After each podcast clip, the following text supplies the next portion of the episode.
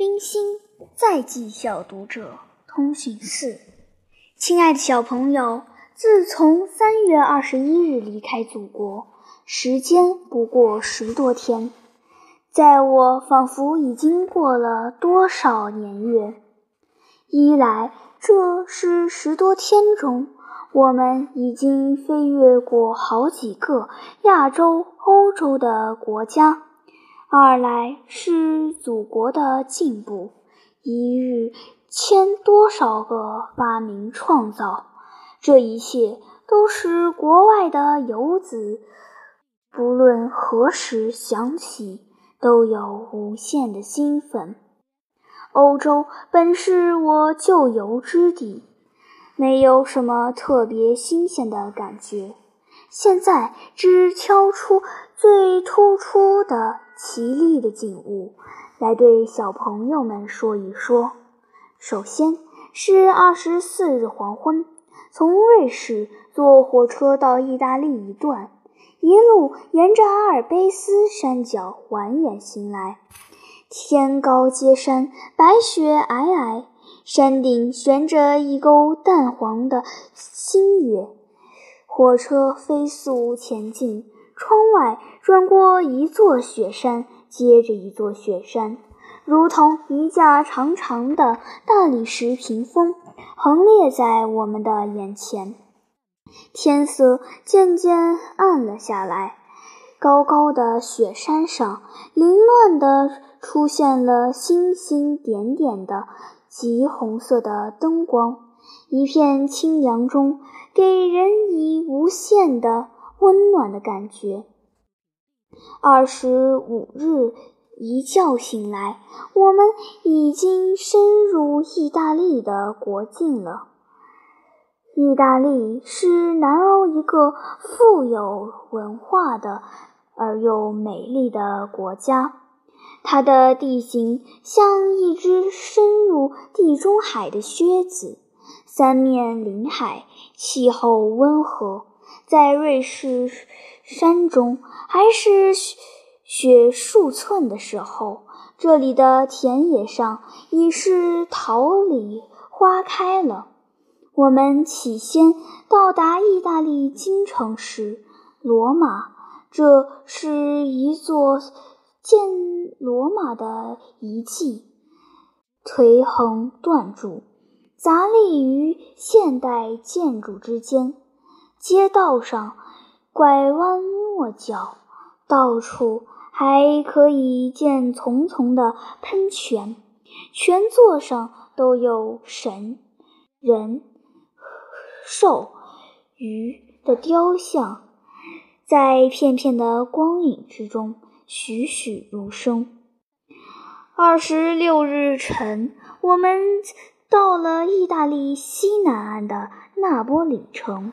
那也就是一座很美丽的海边城市，但是我要为小朋友描述的却是离开那波里四十远的庞贝。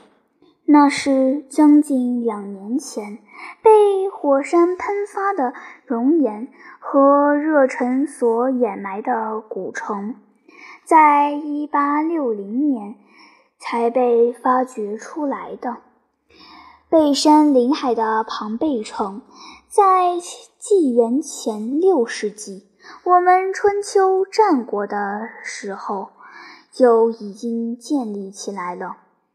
到了纪元前八多年的时候，我们的汉代这里。就已经成了罗马贵族的别墅区，人口至两万多人。纪元后七九年的八月，城后的维苏威火山忽然爆发了，漫天的灼热的灰尘和汹涌的沸腾的熔岩，在两三日之中。将这些豪华的市镇深深地封闭了，大多数居民幸得突围而出，而老弱囚犯葬身于热忱火海之中，至少还有两千左右的人。我们在废墟上巡礼，这里的房舍绝大部分都没有屋顶了，只有断断的根柱和讪讪的颓横，矗立于阳光之下。石块铺成的道路，还有很深的车辙的痕迹。这市场上有广场，有神庙。有大厅，有法院，有城堡，街道两旁还有酒店和浴堂。酒店里遗留着一排一排的陶制的酒缸，浴缸里有大理石砌成的冷热熔池、化妆室、按摩床，床上还有石雕和壁画。屋室尤其讲究，院室里有喷泉，有雕像，层层的居室里都有红、黄、黑三色画成的壁画，鲜艳夺目。后花园也很宽大，点缀的石像也很多。想当年。花木葱茏的时候，景物一定很美。最使我感到惊奇的是，就是在这房屋里已有了牵制的水管和水龙头。导游的人告诉我，旁边的水道是直通罗马的，在这里。的博物馆里还有发掘出来的很精致的金银陶器的玻璃制成的易用器皿，以及金珠首饰。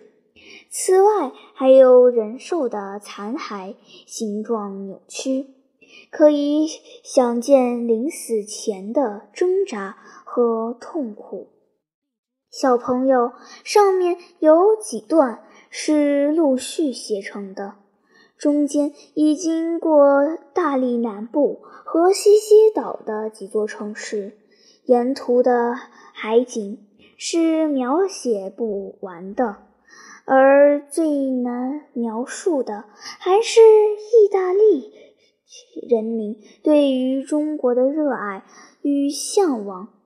我们身处最受人感动的欢迎，尤其是在中小城市，工农群众的款待最为真诚而热烈，一束一束的递到我们手里的鲜花，如玫瑰、石竹、郁金香，替他们说出了许多话语。在群众的集会上，向我们献花都是最可爱的意大利的小朋友。从他们的嘴里叫出的友谊和和平，那清脆的声音几乎是神圣的，使我们不由自主地涌上了感动的眼泪。我们在昨天。又渡海回到意大利的本质上，沿着涂地的靴尖、靴根，直到东海岸的巴利城。今夜又要回到罗马去了，和轻盈的飞掠的海鸥，给小朋友写完这一封信。我知道。小朋友会是关心我的旅程，而且带我的消息的，但也是我们体谅的我们旅行的匆忙。外面有人在敲门，这信必须结束了。我的心永远和你们在一起，深深的祝福你们，你们的朋友冰心。一九五八年四月四日，意大利巴利城。